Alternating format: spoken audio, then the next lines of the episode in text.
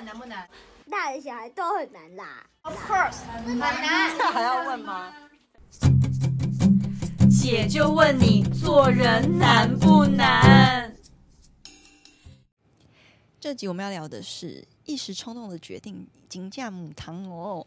这要请你自己回答，因为你有好多一时冲动的决定。是，反正我现在就知道说呢，我我是一个很容易冲动做决定的人，因为我火星是母羊。但是呢，回归到，反正现在我们就是加减聊一下那个星座跟人类图。然后我人类图呢，就是情绪型权威，意思就是说我不可以冲动做决定。我有情绪的时候呢，不可以做决定。太乐观、太悲观都不能做决定，因为那个决定就是它，它不是宇宙给让我。让对的事情发生的那个 timing，那我会想要分享这件事情呢，就是因为那时候我的猫咪哥哥查查，他就因为太无聊，所以我就在一个礼拜内就是去认养了那个弟弟给他这样子。然后我现在想起来，我觉得超冲动的，是就是通常人家养猫就会可能看个一个月啊，或多多少少就是去评估一下各种。这种状况，然后在一个礼拜内就弟弟来啊，然后隔离啊，然后把那个窗、跟纱那个纱窗防护全部都弄好，然后就为了给那个一个礼拜内，一个礼拜内，就是我我就可以，然后而且那个因为那时候那个 baby 还说他要一只猫陪，他要自己选，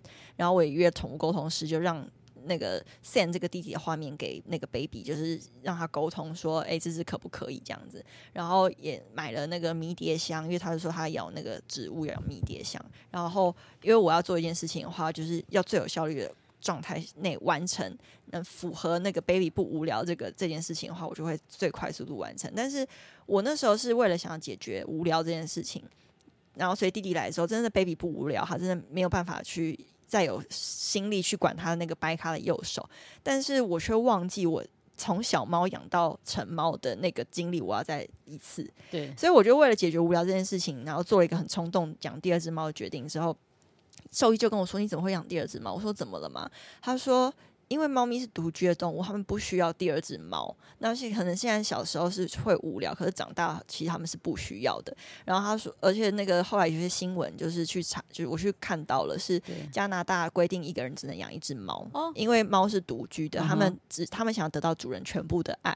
对，所以我自己的判断是说，我我觉得它这样会不无聊，而且要。磨合的话，从小开始磨合。可是我没有评估猫的本身的习性。长大对对对，但是呃，我觉得好好险是我经过那个 baby 自己选这个流程，因为他们几乎没有磨合期，而且他真的非常爱弟弟，就是玩一玩就还会去照顾他、舔他。那个时候我在凶弟弟，他还是过去秀秀他这样子。嗯、然后不是这故事不是告诉大家说，哦、啊，我养了弟弟后悔。我养了弟弟之后，我还是超开心，因为弟弟超级乖、超级黏，嗯、然后现在就在我腿上。对，所以我觉得虽然我冲动做的决定。就是我前面大概一个月都没有睡好吧，因为他半夜就是要教要玩，呃，要教他不可以在半夜玩。那因为我在教哥哥的时候，他是现在他的呃，本来弟弟没有来的时候，哥哥跟我的默契是我闹钟响他才会来叫我，他他是不可以上床睡的。然后我一直要关灯，他就是要安静，也不可以叫，要安静的走路，也不可以暴冲。然后是呃讲了好几次，就是认真的讲，然后用行为告诉他现在就是要做什么事情。磨合一年之后，有了现在的默契。但弟弟来之后，全部被破坏。嗯、然后弟弟半夜就一直叫，然后被弟弟一叫，哥哥就跟着叫。嗯、后来我就觉得他们真的超级吵，然后是叫一整个晚上。嗯、然后我就把那个门缝都堵起来，我怕吵到邻居。然后还确定去外面听是没有听到的。嗯、然后我又宠物沟通问说，为什么就是弟那个 baby 你你我跟你磨合一年的默契，你忘了半夜不能叫嘛？嗯、他说。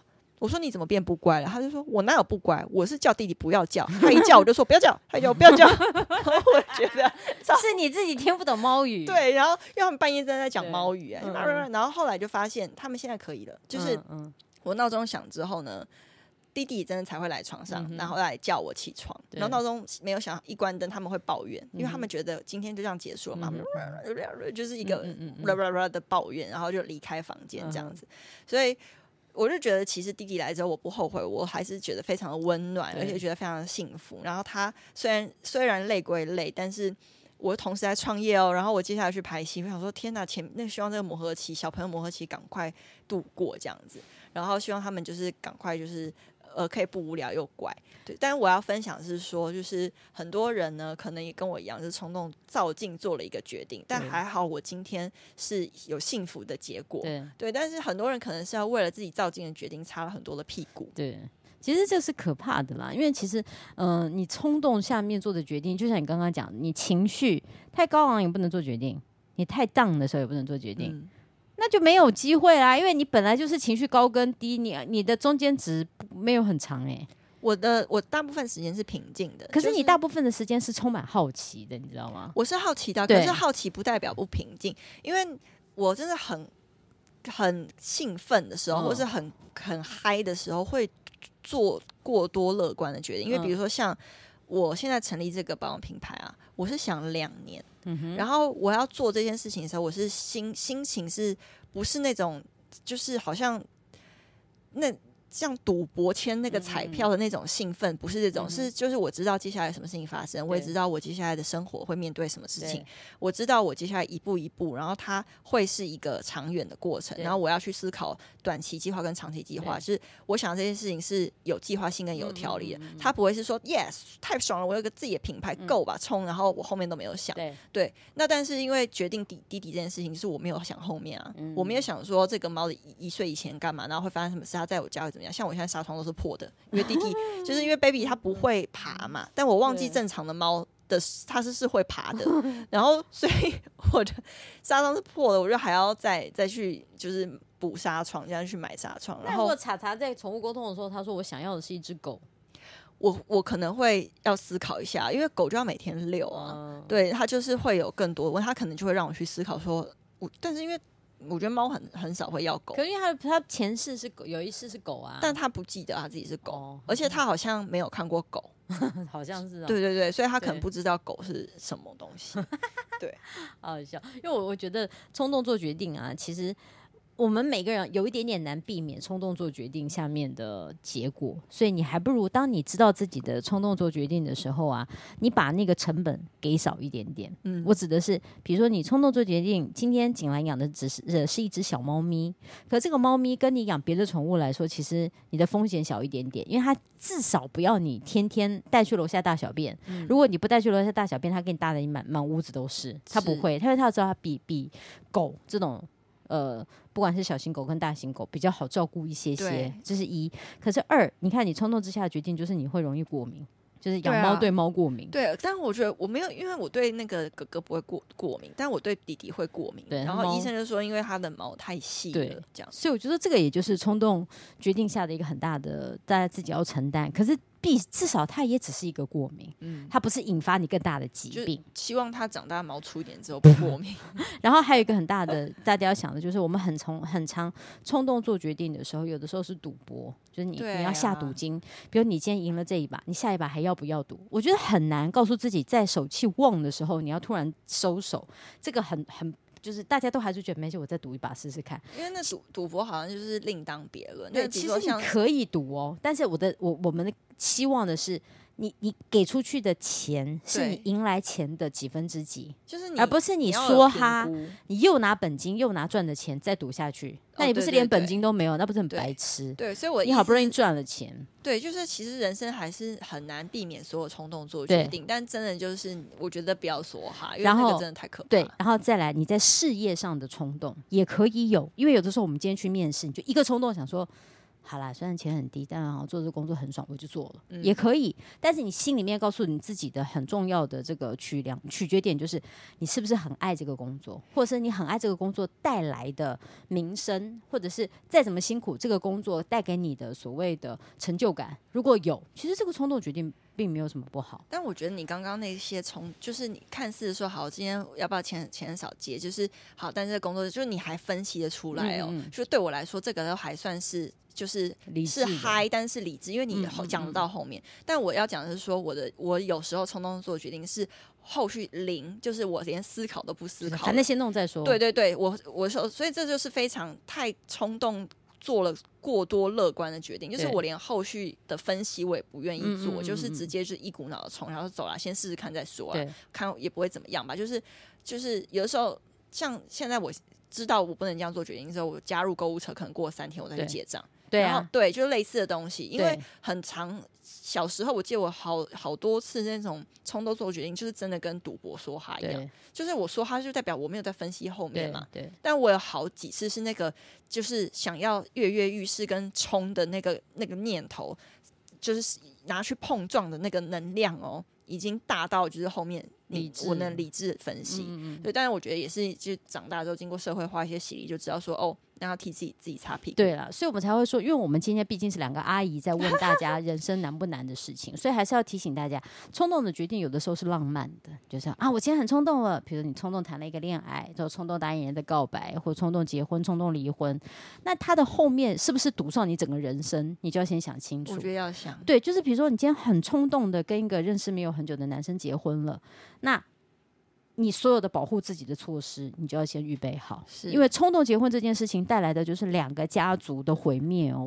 因为如果你今天感情不好，是砰，两个家族就觉得他们其实都是用最爱的人去跟对面的家庭赌注的概念，啊、所以这个都要很小心。其实包含离婚也是，所以当你的赌注。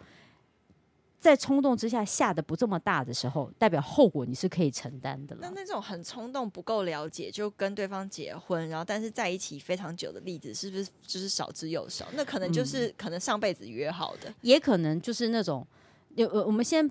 缘分这是当然是很棒的啦，你认识不久就结婚很，很就还可以很长久，如果一见钟情之类的。对，你就把它弄成一个想说上辈子我欠你的，这辈子我们一起来，再把上辈子没有完的缘分尽完也很好。但是说不定他们可以很长久的原因也是算了，反正我们都这把年纪了，也找不到其他的什么的，嗯、我们就忍一忍，很多的忍耐啊。我觉得毕竟忍耐的成分多一些些，我觉得是。我们也好像比较少看到的是那种就是一在一起。很很快就结婚，然后但是明明感情不是很好，还要撑很久。你说他没有在忍耐，我也觉得那那你整天干嘛？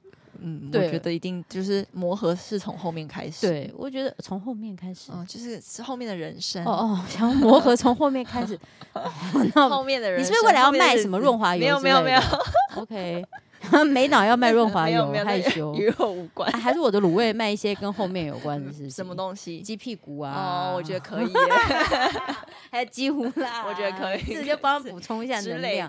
对，所以我觉得包含像是我们两个自己做的投资一样的想法。你看，你你的保养品你是想了两年，我的卤味生意我想了七年，呃，六年以上哦，就是到底要不要不要？然后我现在觉得我到底还能不能继续？其实也是要思考去评估，甚或是我如果不要做网络的生意，我如果做。就是面对面的交流，比如说你今天你想要鸡脚是辣的，我就现场帮你做辣的。嗯、我觉得这个也是我觉得我未来想要尝试的一个目标。嗯、就是当你冲动做的决定，当你要不要做这这这件生意跟投资的时候，你不要把你的我们刚刚讲的嘛，你不要把你你就是没本钱，你还要跟银行贷款，你还要跟谁借钱，你还要拿房子去抵押，你将来如果这个不。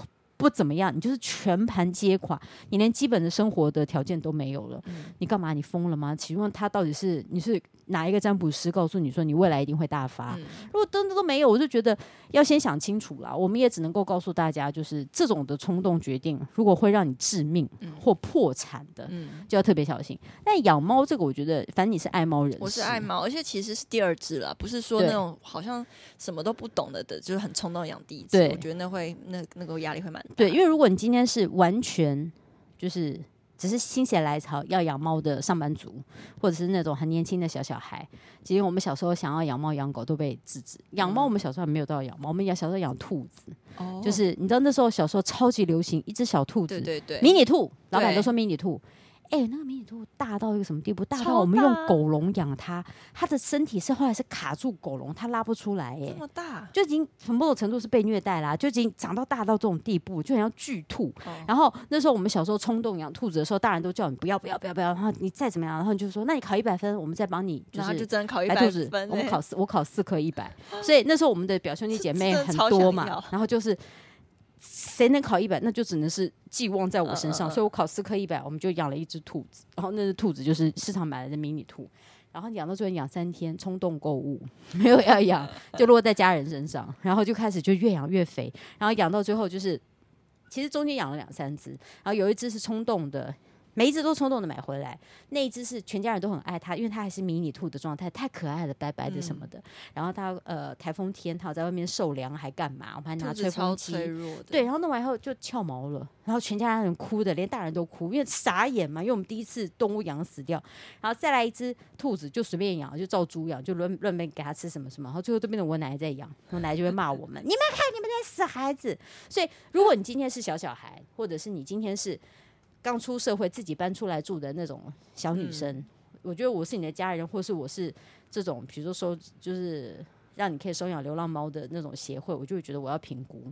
哦，因为那时候去养那个协会去认养的时候，他超多规定的，一定的啊，因为他一定要避免就是很多冲动，而且他避免很多人虐猫，而且会很担心说你你是不是，比如男友送一只猫给你，你不要了你就往外丢，这也很有可能、对对，所以他那时候要签约哦，我们要签说，呃。就是他，他要注意很多事情，因为他要保护猫嘛，他希望他到一个就是比较安全的地方。比如说，他要拍你，我要拍我家的窗户给他看。对。然后呢，我要写说我的房东、我的爸妈，然后同居人有几个，然后就是有没有同居人，然后他们都是不是大家都认同、对同意也知情我养猫，因为他说他有遇过说女儿养回去之后，爸妈不要，爸妈有趁他不注意丢掉。对呀、啊，然后他们又就是。又捡在路边捡到自己的送出去的猫啊，他们就觉得难过啊。但那小猫就是很受伤啊，对啊，他就觉得好好的，然后就就又被丢掉，怎么又回来了？这样，然后他们是不是从要驱虫，全部要重来一次？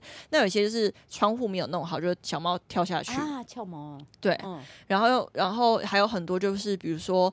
呃，家里的植物啊，你们就是收好啊。有些人就是猫咪可能吃到一些东西，或是家里的绳子啊什么，他其实那个合约都写的很细这样子。然后也说，呃，假如他们要传照片的话，要要我传照片的话，我要传，然后现场要加私人脸书，就确定找得到人。然后呃，就是万一今天要家访的话，要愿意给来。对对，但是对有规定这件事情哦。然后要是你不愿意家访的话，你是不可以认养的。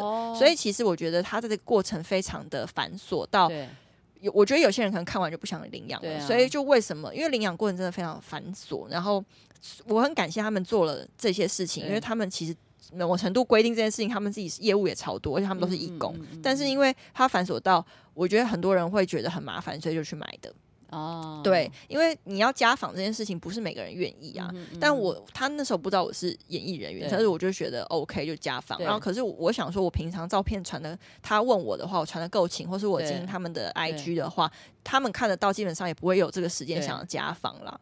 对啊，所以我觉得那只是写写了一个前提，他们会不会来是另外一回事。但前提就是重点是你要让他知道说这只猫现在是安全放心的。对对，对啊，所以就是。呃，那那时候我大概前面的那个礼拜的很很冲动这件事情呢，就是我家人都说你确定吗什么的，然后我就是整个就就是想要在最短时间内找到一只我自己也非常喜欢猫，那我那时候几乎每天都在划那个各各个各个猫的那个社团，流浪猫社团，然后去看各各个资讯，然后是看到弟弟的照片，一见钟情，然后我就说我要。然后要我要这个，然后后来我就去，我就去私讯他，我就说我要去看，然后他就给我地址，然后我一拿到地址呢，我就直接问宠物沟通师，因为他要猫咪三个月内看镜头的照片跟地址，他就可以去问，然后我就直接拿这个地址跟这个宠物公司说，这个地址的这只猫帮我去问查查，他可不可以要当一辈子的朋友，不是一下子，然后查查就说。哦，这只可以，因为他说他不要太大只、太肥、太凶，他也不要太小、太黏的。对，然后弟弟不是那种很黏的人，他是很活在自己世界的人。弟弟比较黏人，对，弟弟比较黏人，但是他就是不是一直就是会会跟在人家屁股后面的个性，对啊。然后所以那个哥哥就说这只可以这样，对。然后我就因为你知道，我本来想要带哥哥去现场选，但是我觉得他到现场看那么多猫会吓歪，我也没办法判 断。还是说他到就跟突然想起他是街头霸王的时刻，然后每一只都打一拳，看看哪一只比较耐打。没有，我跟你讲，他其实超胆小的，就是我就觉得，我就觉得说，啊，你上街头霸王，可是就就这一世怎么这是怎么那么那么胆小？他就是会被其他猫怕报应啊。对，我觉得可能是，就是而且他，他这辈子好温柔哦，对，他是那种。就是我在忙，然后他很想睡觉，他会在旁边陪我，然后他会他会在意我的感觉，然后他会，因为他知道我晚上睡觉不可以吵，所以他会叫教弟弟的这种，就是他他都是以我的感觉为主的一只猫咪这样，对啊，反正我就是觉得说鼓励大家是，呃，就是真的不要冲动做决定，那你要冲动的时候，你真要评估一下你自己的后果，对，不然真的可能有会有倾家荡产的后果哦。